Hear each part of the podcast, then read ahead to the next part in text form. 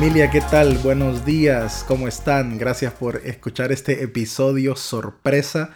Eh, normalmente saben ustedes pues que la continuidad de este podcast eh, estaba basada pues en la idea de publicar eh, semanalmente los días jueves, pero hoy es domingo, no es usual tener este episodio, pero Dios puso en mi corazón hacer un episodio especial, un episodio sorpresa eh, para el día de hoy. Espero que lo puedan compartir, por favor. Realmente este episodio no es que los demás no lo sean, pero este en particular eh, tiene un, fuego bien profundo en, mi corazón que quería pues eh, compartir con ustedes de hace tiempo que estoy buscando la oportunidad y, todo se dio pues así, de manera divina, sin planearlo, sin pensarlo y boom, apareció la, idea en, en, mi corazón y bueno, eh, lanzamos esto y, bueno, espero que puedan nuevamente compartirlo, por favor, con, su gente, compartirlo con, sus conocidos, en sus redes. Eh, quiero pues eh, abrir mi corazón referente a, este tema. Hoy, hoy es el Día Internacional de la Mujer. Hoy es 8 de marzo, 8 de marzo de 2020.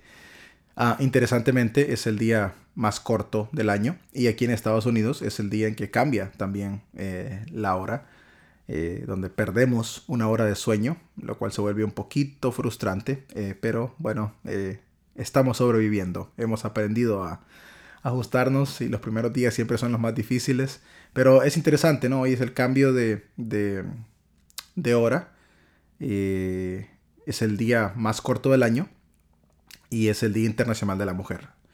Pero quizá un detalle que muchos pasan por alto, eh, hoy no es un día para regalar flores, eh, no es un día para felicitar incluso a las mujeres. Eh, ah, hoy es el Día Internacional de la Mujer, felicitémosla. no, y creo que algunos de ustedes lo saben ya. No tengo que, repetirles que hay mucha tragedia detrás de esta fecha, de esta conmemoración. cosas que ocurrieron en, en marzo de 1908, 1911 eh, estamos hablando de que, en esos tiempos las mujeres estaban saliendo a la calle a protestar porque las condiciones laborales a las que eran sometidas por muchas empresas, muchas fábricas, simple y sencillamente eran inhumanas. Algunas trabajaban en, eh, entre 16 y 18 horas al día eh, y estaban peleando para que la jornada laboral pudiera reducirse a, 10 horas y, en esa pelea y en esas manifestaciones ocurrieron dos incendios con un par de años de, diferencia el, uno del otro, ¿no? Eh, en el mes de marzo en la misma ciudad, donde murieron eh, más de 100 mujeres en cada uno de ellos. Ah, eh, todo por las, las patéticas condiciones laborales que los empleadores ofrecían en ese tiempo. Entonces las mujeres protestaron, salieron a las calles. Hay, mucha sangre, mucho dolor, mucha tristeza cuando pensamos en, el Día Internacional de la Mujer, en el, 8 de marzo. Y, y, creo que algunos ya se imaginan por dónde va la cosa con, este podcast, así que espero que aquellos que, que tal vez no son muy ah, apasionados, quizás no sé qué palabra usar, o, simplemente este tema como que no, no les interesa mucho, espero que sigan escuchando.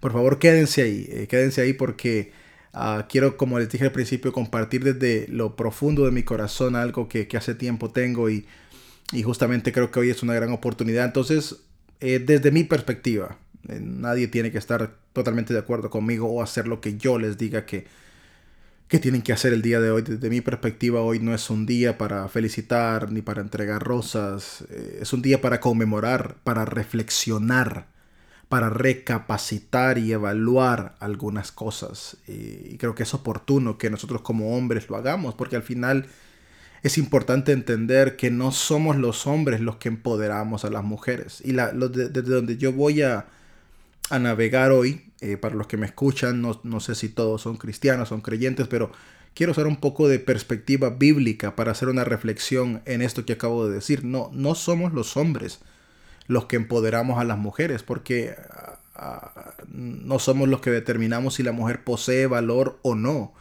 ni, ni es el hombre quien se lo, quien se lo otorga. Eh, porque eso sería pensar, bueno, a el hombre desde su posición le entrega valor a algo que no lo tiene. No, definitivamente no, no funciona de, esa manera, no es la lógica, eh, ni siquiera de la perspectiva social, mucho menos desde la perspectiva ah, bíblica, que es la que yo particularmente creo y, para mí es, es importante. Entonces, con este episodio sorpresa, lo que quiero es ah, llevar a reflexión al mundo cristiano que me escucha o a la fracción del mundo cristiano que, me escucha eh, y, también a, abrir mi corazón sobre lo que pienso realmente acerca de, las mujeres. Y voy a seguir hablando de esto así que estén pendientes por favor porque el tema de la mujer va a estar presente en varios episodios en, el futuro y, eso creo que dará una especie de, seguimiento ¿no? a algunas ideas que, hoy voy a, expresar. Entonces, mujeres que, están escuchando, hoy es un día para conmemorar y quiero hacer un llamado a las mujeres cristianas a que, tengan un poco de, de, empatía también. Eh, he visto algunas veces en redes sociales mujeres cristianas atacando a otros grupos por, porque hoy salen a marchar, porque hoy salen a protestar, salen a conmemorar Creo que es un buen momento para, sentarte a la mesa con aquellas que, con las que no compartes los mismos eh, puntos de vista o perspectivas de, vida, porque al final, como lo voy a decir más adelantito, aquí un par de minutos, hay un dolor interno que difícilmente podemos ver, podemos ah, experimentar, y para los hombres es mucho más difícil todavía. Entonces, ah, no quiero robarte mucho tiempo, pero no sé exactamente cuánto va a durar este episodio, porque hay cosas que, para mí son ah, significativas y, no quiero dejar de, decirlas. Y, mira, quiero comenzar realmente esto con, un texto. ah, eh, algunos de ustedes que me conocen, que han escuchado mis sermones o me han escuchado en, en conferencias o talleres, saben que soy muy apasionado de, conocer significado de, el significado de algunas palabras bíblicas. Y, me encantan las lenguas originales en que la Biblia fue, fue escrita, me, fascinan. Y una de las cosas que siempre he dicho y repito y lo he utilizado quizá en un episodio o dos de, aquí de fe Creativa es que cuando nosotros hacemos un análisis de alguna palabra bíblica, cuando vamos a hacer una exégesis, cuando queremos eh, plantear alguna idea basado en una palabra bíblica, no se nos debe olvidar que no solamente debemos hacer un análisis gramatical del idioma original, porque es donde mucha gente se queda, hace un análisis gramatical y dicen la palabra tal significa tal cosa y por lo tanto es esto. Eso es importante, pero solo es la primera parte realmente de la interpretación, porque la palabra, aunque gramaticalmente signifique algo, tiene una implicación de uso, una implicación cultural a la cual yo soy ajeno, ustedes son ajenos y que requiere entrar en, el contexto donde la palabra fue dicha. Así que de manera ah, que podamos eh, comprender, pues, o sea, si, la palabra tenía eh, un significado gramatical específico, hay que ver qué uso se, le daba para entender realmente eh, la idea central de lo que el autor desea transmitir. No significa solamente un análisis etimológico, sino un análisis también del contexto cultural que rodea a esa palabra. Y es donde muchas veces algunas personas cuando hacen exégesis o hacen interpretaciones, ahí se quedan cortos porque te, muestran un, parámetro bien amplio de, gramática de, de, esa palabra, pero no hay un análisis cultural, por lo tanto no es tan exacto, ¿no? Y es difícil siempre saber esto. Tanto el análisis gramatical como el análisis em, cultural eh, arrojan una luz, pero no arrojan certeza total, pues son escritos antiguos eh, eh, que son difíciles de comprender. hay gente que dice, ah, bueno, pero es que también hay un análisis teológico. Eh, bueno, sí, no, porque a veces ese análisis teológico ya viene sesgado con mi entendimiento del presente más que la idea de lo que realmente fue en aquel tiempo. Entonces, ahora imagínense con la gente que se le ocurre hacer interpretaciones bíblicas y exégesis de la traducción de la, palabra traducida ya. Eh, todavía es mucho más complicado porque eh, muchas de las palabras que son usadas en los idiomas originales no tienen equivalente en el español y se usaron palabras que eran conocidas. Yo agarro esa palabra, la traduzco, algunos agarran hasta diccionarios de la, de la Real Academia Española y, ahí surgen un montón de cosas del texto que realmente no tienen absolutamente nada que ver con lo que eh, el, autor bajo inspiración divina quiso transmitir. Entonces, después de decirles eso, quiero leer un poquito aquí en, Génesis capítulo 1. Y, el, el, texto dice, Génesis capítulo 1, versículo 1, y estoy leyendo de la nueva traducción viviente. El texto dice, en el principio Dios creó los cielos y la tierra. La tierra no tenía forma y estaba vacía, y la oscuridad cubría las aguas profundas, y el Espíritu de Dios se movía en el aire sobre la superficie de las aguas. Hmm. Y, luego, más adelante, ah bueno, algunas versiones en el versículo 2 dicen la tierra estaba desordenada y vacía. Creo que Reina Valera es, de las que más utiliza eso. Dice estaba desordenada y vacía. Y luego aquí dice no tenía forma y estaba ah, vacía. Y en el versículo 26 ah, del capítulo 1 de Génesis dice, entonces Dios dijo, hagamos a los seres humanos a nuestra imagen para que sean como nosotros.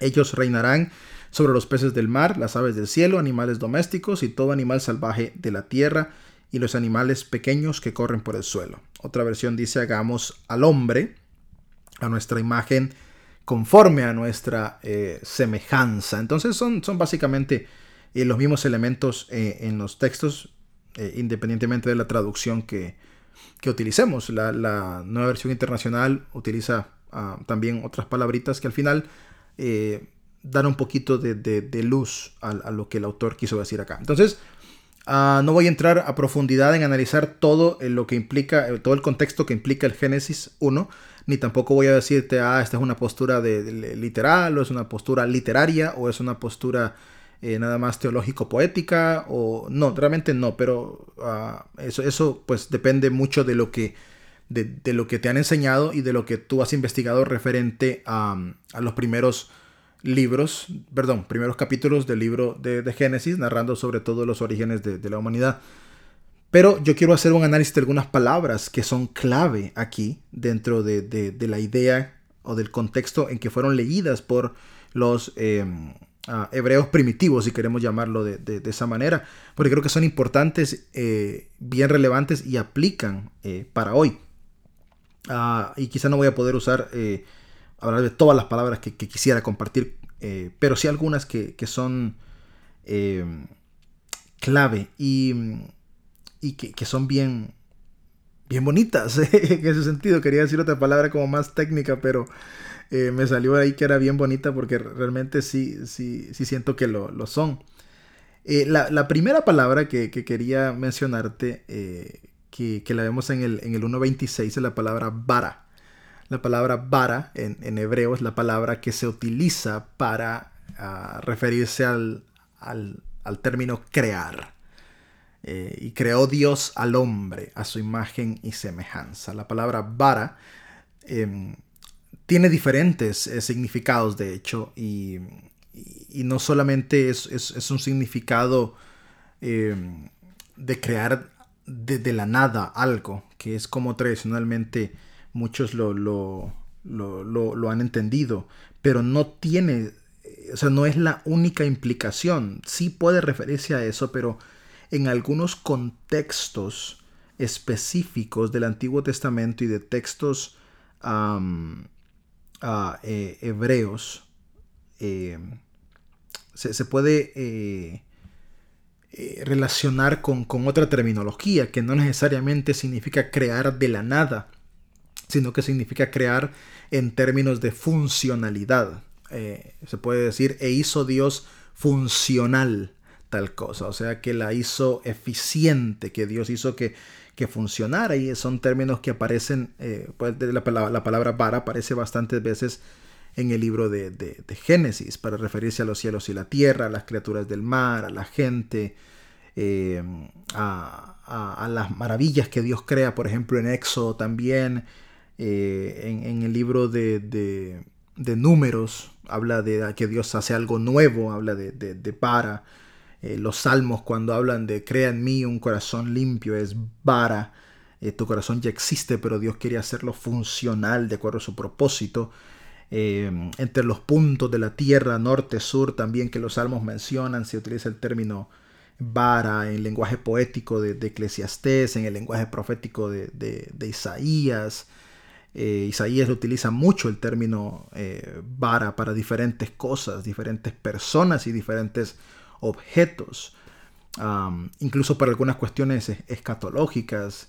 Eh, Ezequiel lo utiliza también, Amós y incluso en, en, en, Malaquías, como se habla de de pacto, haré un pacto, es, crearé, o sea, vara, es, es, es, un término que tiene mucho que ver con la funcionalidad de la persona o del objeto. ¿Y, por qué te menciono esto? Porque cuando Dios dice, hagamos al hombre a nuestra imagen y semejanza, démosle funcionalidad al hombre, hagamos algo que sea eh, eficiente, hagamos algo que, encaje dentro del propósito. Te menciono porque cuando leímos anteriormente en el capítulo 1, versículo 1, que decía, Dios creó todo, los cielos y la tierra, y la tierra estaba desordenada y vacía. Tohu y bohu son los dos, las dos palabras que, que se usan para desordenada y, vacía.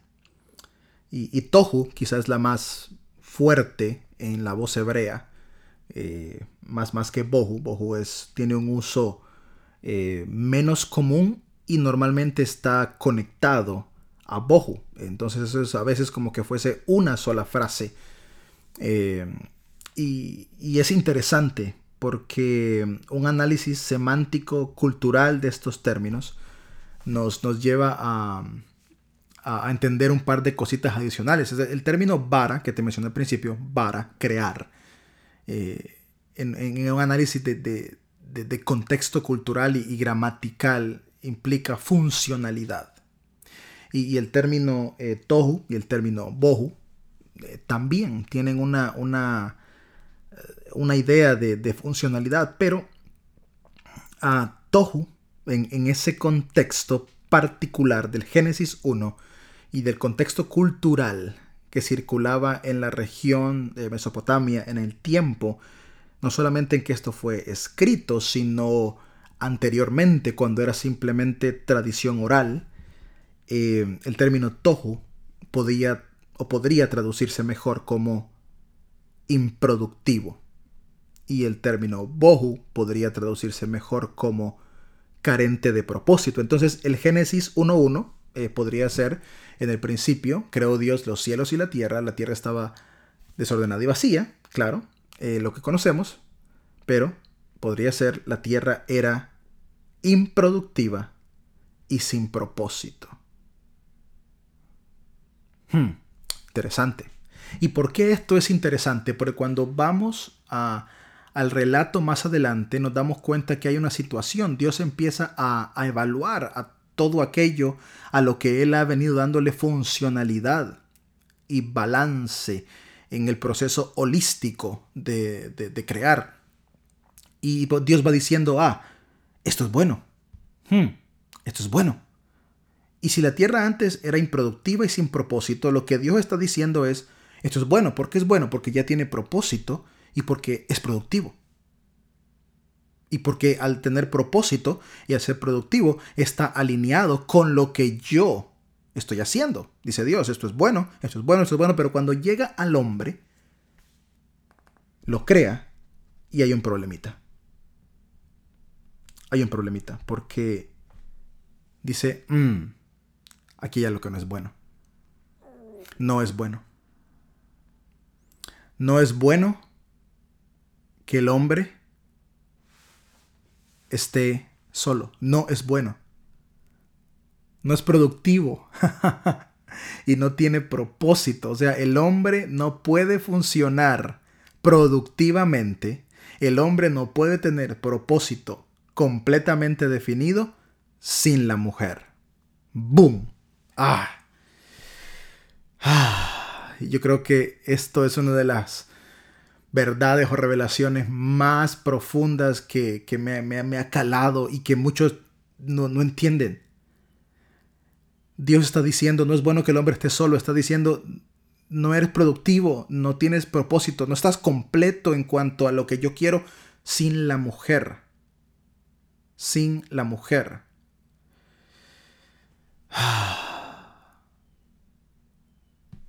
Dios entiende el lugar de la mujer porque Él la hizo.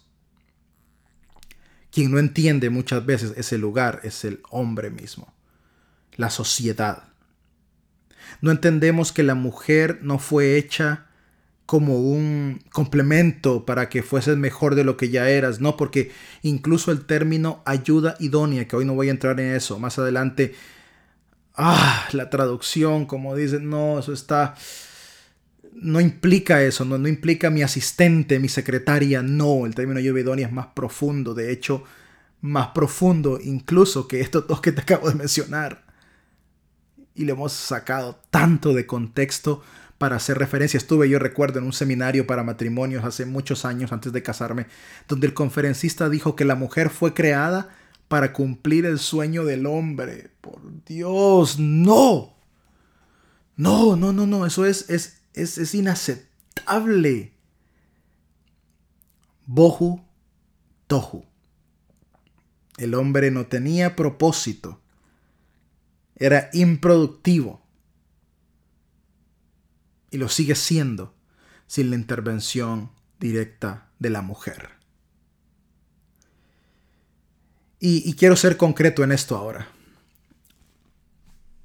Eh, veo videos por ahí de gente que dice, ay, pero es que no, no tenemos que luchar por, por, porque la mujer adquiera esto, adquiera lo otro. Es igualdad, porque los hombres también son eh, abusados, porque los hombres son también eh, maltratados. Ay, todos sufrimos por igual, la violencia nos mata igual a todos. Eh, vamos a ver, vamos a parar un momento ahí.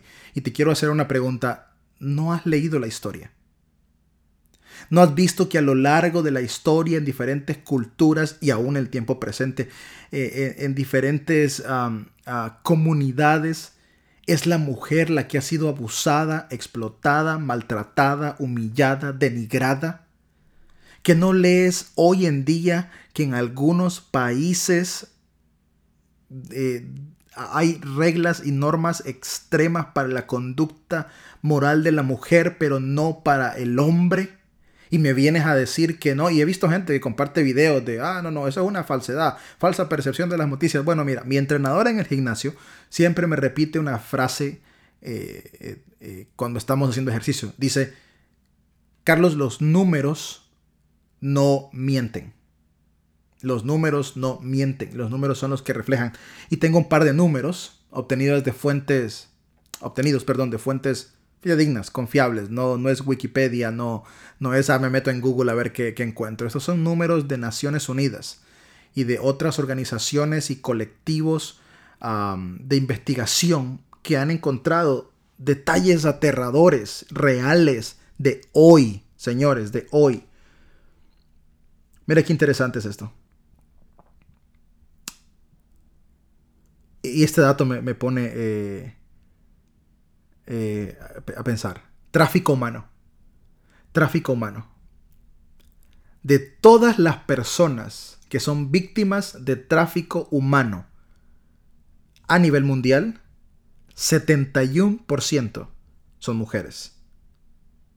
Solamente un 29% son hombres. Sí, sí, claro, pensamos en ese 29% y nos duele. Nos duele todo el 100% del tráfico humano, pero mujeres y niñas 71%. Dos tercios. Dos tercios. Ja, 33 mil niñas menores de 18 años. 33 mil niñas menores de 18 años se convierten en novias jóvenes, como le llaman en algunas culturas, cada día. Cada día obligadas a casarse con quien no quieren casarse.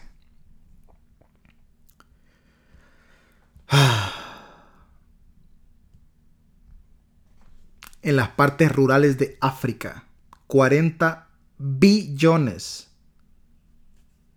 escuche esto, 40 billones de las horas dedicadas al año para colectar agua son ejecutadas por mujeres. Increíble. Wow. Naciones Unidas estima, junto con otras organizaciones de peso mundial, que nos tomaría aproximadamente 108 años cerrar la brecha que existe en cuanto a igualdad y accesibilidad y equidad entre hombres y mujeres. 108 años, ni siquiera vamos a vivir para poder verlo si es que se cierra. Porque irónicamente, en un mundo tan globalizado, sigue todavía siendo un problema. Solamente hay seis países en el mundo que le dan los mismos derechos laborales a hombres y a mujeres. Solo seis países en todo el mundo. No es broma. Hmm. En, la industria de la filmación de películas, en el cine, un tercio de, las actrices, del staff, un tercio nada más del staff o del elenco es la mejor palabra, son mujeres, un tercio nada más. Mira esto. Una de cada cuatro mujeres ha experimentado violencia física por parte de su compañero. Una de cada cuatro mujeres en comparación con uno de cada cuatro hombres. Perdón, uno de cada nueve hombres. Una de cada cuatro mujeres en comparación con una de cada nueve hombres. Wow. Y, y escucha esta. Una de cada siete mujeres ha sido herida. Herida con sangramiento. Una de cada siete mujeres por parte de su pareja uno de cada 25 hombres. ¿Ves la diferencia? Uno de cada siete y este es uno de cada 25. Entonces cuando dice, no, porque todo nos pasa, no, le pasa más a ellas. Le pasa más a ellas.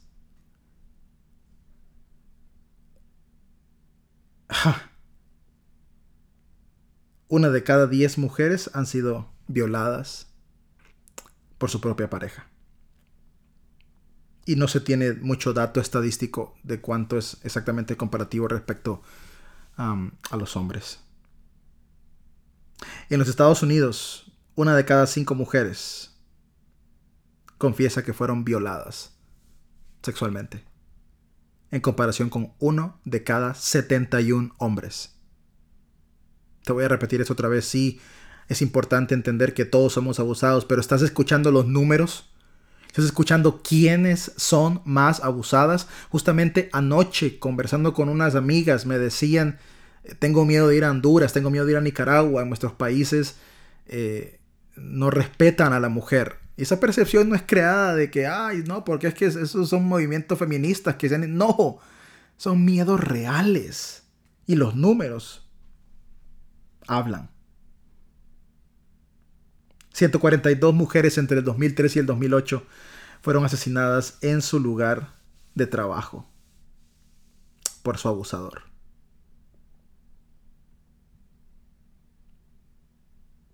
Wow.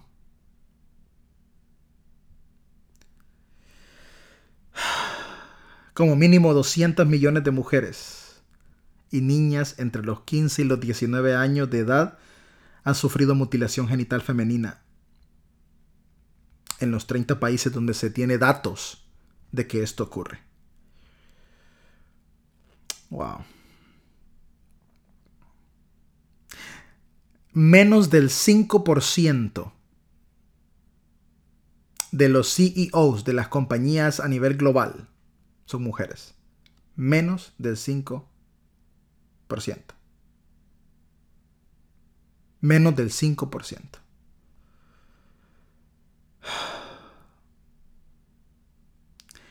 A nivel global, las mujeres ganan un 20% menos que los hombres. 20% menos que los hombres en cuanto a tasa eh, de salario. y no está mejorando. Vean, por ejemplo, el caso de, de, varias selecciones el año pasado en el Mundial de Fútbol Femenino. Muchas de estas mujeres tienen dos o tres trabajos y ahorraron para poder pagar ellas sus propios pasajes y sus propios viáticos al mundial porque sus gobiernos no tenían dinero para financiar a estos equipos que juegan mucho mejor, por cierto. Eh, pero sí pueden financiar a los hombres, incluso con, con viáticos adicionales y, y prebendas que jamás le han dado a las mujeres. Tienen miles y miles y miles de dólares para las selecciones de fútbol masculinas, pero no para las femeninas. Y las que tienen fondos, no se comparan los salarios. Cuando un jugador mm, eh, echa un gol, un hombre echa un gol, algunas selecciones le dan entre 50 mil y 60 mil dólares de incentivo, de bono. Y algunas mujeres reciben 500 o 1000 dólares. Hmm. Wow. Wow, es, increíble. Frustrante y vergonzoso. Hay, pocas estadísticas ah, en las iglesias porque las mujeres en las iglesias no hablan, pero no están exentas. Y tengo un par de datos aquí de algunas, algunas iglesias. Dice que el 42.2% de mujeres en las iglesias fueron en algún momento abusadas por su compañero.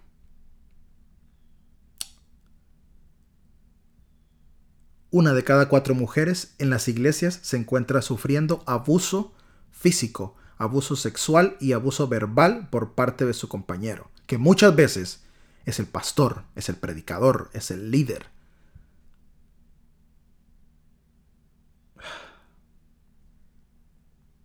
Y, mira este dato que, a mí me, me, dejó me dejó tonto.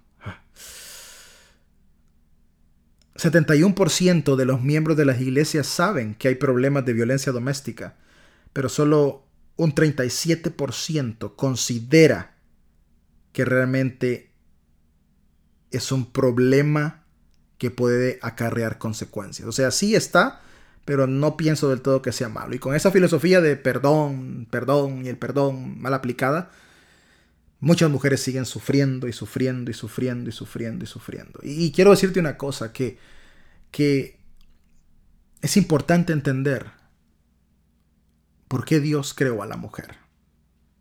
Te mencioné algunas cosas, te, dije algunos detallitos del texto eh, hebreo. Es vital, el rol de la mujer no es opcional.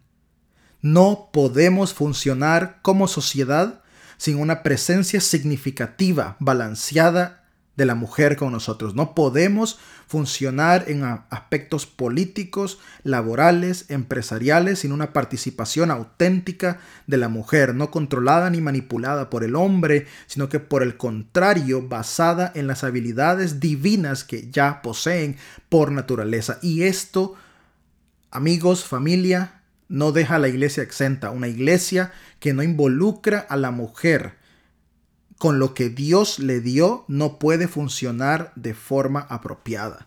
Y el problema real es que en nuestras iglesias motivamos a las mujeres a servir al Señor, pero el gran servicio que las mujeres tienen es cocinar, sobre todo en los eventos de hombres, limpiar, cambiar cortinas, ver cuál es la mejor decoración, enseñar a los niños a veces, porque no en todos los lugares se les permite tampoco. Recoger la basura, eso es muy importante. Estuve en un evento de una iglesia hace como 10 años, grande, un evento grande, habían como mil personas creo, eh, o más, no sé. Y me tocó hospedarme, voy a decir el nombre, así que si alguno pues conoce la historia, fantástico, o perdón, conoce a la persona en la historia, me, hospedé con una hermana que se llamaba Martina. Y esa hermana es uno de los corazones más nobles, hermosos que he conocido en mi vida ministerial. Y Martina nos, cocinaba todas las noches. Había, había, cena en la iglesia siempre, pero ella decía, no, no, no. Eh, hermano, tiene que probar mi sazón. Y todas las noches que estuvimos hospedados con Martina, ella nos cocinaba Pero hay una particularidad, siempre éramos los últimos en regresar a casa después de la conferencia, porque Martina decía, hermano, permítame, este, eh, antes de irme tengo que hacer algo. Y yo no me daba cuenta qué es lo que estaba haciendo hasta el último día, me di cuenta cuando vi que no podía cargar unas bolsas y, fui a ayudarle y le digo, hermana, ¿qué es esto? No, es la basura, es que yo eh, recojo la basura de, todo el edificio, de, los diferentes recipientes y, la boto antes de irme a la casa. Y wow, me impresionó mucho. Y digo, hermana, permíteme ayudarle. Perdón que no noté esto antes. Eh, pero por favor déjeme cargar, ayudarle a cargar estas bolsas. Y bueno, cargamos las bolsas juntos eh, y las, las pusimos en el contenedor. Regresamos a la casa, nos cocinó. Al día siguiente, los organizadores del evento decidieron honrar a los que estaban sirviendo y empezaron a llamar y empezaron a decir, vamos a nombrar a los hermanos que sirven en esto, en la enseñanza, la predicación, los niños acá, y de repente había 50 hombres al frente.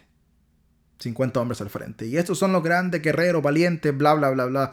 Y se ganaron sus aplausos. Y cuando mencionaron a las mujeres, el hermano que dirigía dijo, no, pero ustedes no pasen al frente, ustedes ahí nomás párense y, bueno, bendiciones y gracias, hermanas, por, por lo bueno que hacen, ¿verdad? Pero ahí ahí quédense, no, no suban, por favor. Eh, sentí tanta rabia, sentí tanta indignación, quería pararme y dije yo, estos encorbatados con su saco, llenándose la boca del conocimiento que dicen tener y siendo eh, bueno, reconocidos en público con un gran aplauso y una placa. Y, Martina cargando bolsas para basura. Quédese ahí sentada, quédese ahí de pie. No es necesario que pasen. Es en serio. Es en serio. En las iglesias también hay violencia verbal, violencia física y violencia sexual en contra de las mujeres y tiene que parar. Alguien tiene que decirlo. No soy el único. Sé que hay más gente que lo dice, pero tiene que parar. La iglesia necesita entender el rol efectivo de la mujer en base a los dones que Dios le dio. Basta ya. Basta ya, iglesia. Es un llamado a reflexionar. Es un llamado a entender que nosotros somos la imagen de Dios en la tierra y somos los que debemos reflejar el modelo que Dios diseñó funcionalmente para que hubiese productividad y propósito en su creación y esto involucra a la mujer. Hay iglesias en las cuales no permiten que la mujer ejercite el don pleno que Dios le regaló y es cuestión de a veces de interpretación, lo entiendo, pero hay gente que ni siquiera está eh, dispuesta a reevaluar y en base a dos textos del Nuevo Testamento hemos creado una doctrina que restringe, que limita y que pone a la mujer en una esquina y nos salimos con una, teoría de los dones. Ahí es que, bueno, perdón, de los roles. Es que Dios dio, dio roles y una vez escuché un predicador que decía, no, no se enoje, hermano Carlos. Si Dios no le permite a la mujer predicar en la iglesia, entiéndase con Dios. Es que no es Dios quien lo dijo, es tu propia interpretación. Es tu propia interpretación. Y necesitamos reevaluar la manera en que hemos entendido la escritura para verdaderamente vivir el plan divino para verdaderamente vivir el diseño de Dios con mujeres que ejecuten sus dones a plenitud de liderazgo, de enseñanza, de ministración, para bendecir a los hombres en las congregaciones con sus experiencias, sus lecciones, sus interpretaciones. Por favor, ya no más. Porque aunque no nos guste nuestra interpretación desde la perspectiva patriarcal, de la Biblia ha dañado y restringido y ha limitado a la mujer. Y hoy no voy a hacer un exégesis, hoy no es día para hacer exégesis de estos textos. Más adelante tal vez lo haga, quizá, no lo sé. Pero sí lo estoy diciendo, que la mujer tiene un rol abierto en la iglesia que debe ser ejercido. No un rol restrictivo. No, es que Dios dio diferentes roles y qué casualidad que los roles visibles, funcionales en cuanto a enseñanza, administración y otras cosas, lo tienen los hombres. Qué, casualidad, ¿no? Que no, Dios es el que se entiende. No, funciona así. Y, quizá lo que más me frustra no es tanto eso. ¿Sabes qué es lo que más me frustra?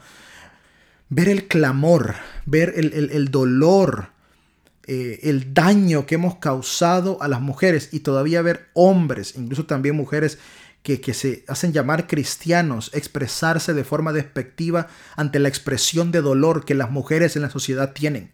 Hoy muchas mujeres están marchando porque quieren ver derechos en, su trabajo, en, eh, en la sociedad, en la política, igualdad, equidad. Y otras están orando en sus templos. Y no critico a las que están orando diciéndoles, ah, está mal que ores. Está bien si no te quieres unir a una marcha. Pero he visto cómo mujeres y hombres cristianos, incluso predicadores, llaman a estos grupos a ah, los feminazis. Ay, por Dios, en serio. Los feminazis, ¿de verdad? ¿De verdad usas ese término tan, tan, tan retrógrado, tan, tan infantil? ¿Tan poco profesional, tan poco académico? ¿Feminazis? Algunos peor le dicen, ah, ahí van las aborteras. ¡Wow! ¿Hasta cuándo? ¿Por qué te expresas así de una mujer que en su dolor, en su sufrimiento, en su confusión, en su angustia, no ha sabido qué hacer? Con esas feminazis y con esas aborteras estaría Jesús sentado. Y tú desde un púlpito te escondes para decir, ahí van las pecadoras, no más, señores, no más. Basta. Basta. La burla y la mofa son las armas del ignorante. Hemos sido llamados a ministrar, a bendecir, a impartir la imagen de Dios en la sociedad. Pero hemos mandado un, mensaje tan distorsionado que nadie quiere parecerse al Dios que predicamos. Mujeres, podría seguir hablando más y esto me podría tomar más tiempo. Hoy, hoy es un día para pensar. Es un día para para abrir los ojos. Iglesia, abre los ojos. Abre los ojos. Qué, qué bueno que, que, que, hay mujeres que a pesar de, de, de las dificultades, de las adversidades, han salido adelante, han luchado, se han esforzado. En la ciencia, mujeres como la Mija Gutik, Elizabeth Blackburn, Carol Grader, que, han marcado diferencias significativas. Si no conoces estos nombres, búscalos, por favor, búscalos. Tierra Goin, joven, exitosa en la ciencia, en el deporte, mujeres que han alzado su voz y no solo se trata de su talento. Megan Rapino, Serena Williams, Marta, Sofía Gómez, Carolina Marín. Si no conoces estos nombres, búscalos, por favor. En la política, Angela Merkel, Hillary Clinton, Janet Yellen, Michelle Obama, Michelle Bachelet. Gloria a Dios por estas mujeres. En los negocios, Oprah, Mary Kay, Steve Lauder, Nelly Gaitán, Ursula Burns, Marisa Mayer, Lucila Suárez, Tania Zapata. En el periodismo, menciono solamente algunas, recuerde que esto es una lista grande de mujeres, pero solamente agarré algunas al azar. María Elena Salinas, María Celeste Araraz, Ilia Calderón, Patricia Yainiot, Claudia Palacios, Oriana Falasi, Margarita Noriega, y algunas que han incurrido en el mundo de periodismo deportivo, un mundo controlado por, por hombres, Viviana Vila, Verónica Brinati, Lindsay Casinelli, Adriana Monsalve, Anita Cobos, Carlota Bismanos, y no puedo dejar de mencionar a, a mis dos compatriotas, Carmen Boquín y Ana Yurka.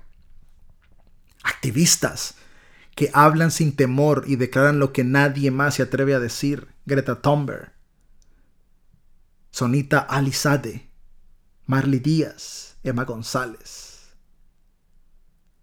y el ícono Malala Yousafzai. Y, y no puedo dejar atrás la, en la teología y el ministerio. Son muchas, muchas, pero no, eh, no, no las puedo mencionar a todas, pero algunas en la teología y el ministerio que me han ministrado, que sus enseñanzas desde el púlpito me han ministrado, lo digo abiertamente, y que anhelo, anhelo recibir más de ellas. Sarah Bessie, Nadia Bolsweber, Rachel Evans, quien falleció el año pasado. Beth Moore, aunque algunos eh, eh, no, no, la, ah, no la pasan, como dicen, después de las grandes declaraciones de MacArthur. No tengo nada en contra de la teología de MacArthur, él puede ejercerla, pero sí tengo mucho en contra de hacer mofa y burla de una mujer. Y en eso, MacArthur sumamente vergonzoso. y una de mis favoritas, ¿no? Eh, eh, Elizabeth uh, Fiorenza. Elsa Tames, por favor, Elsa Tames, wow.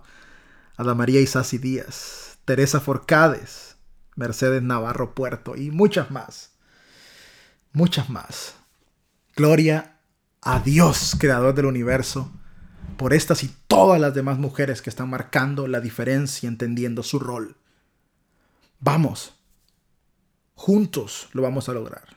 Como hombre, quiero mostrar honra y quiero mostrar respeto a ustedes. Como hombre, como pastor, como ministro, quiero pedirles perdón por limitarlas, por dañarlas, por herirlas, por no entender lo valiosas que son ante los ojos de Dios, por restringirlas, por haber malentendido nuestros roles. Hoy no es un día para celebrar, pero es un día para reflexionar. Dios te bendiga.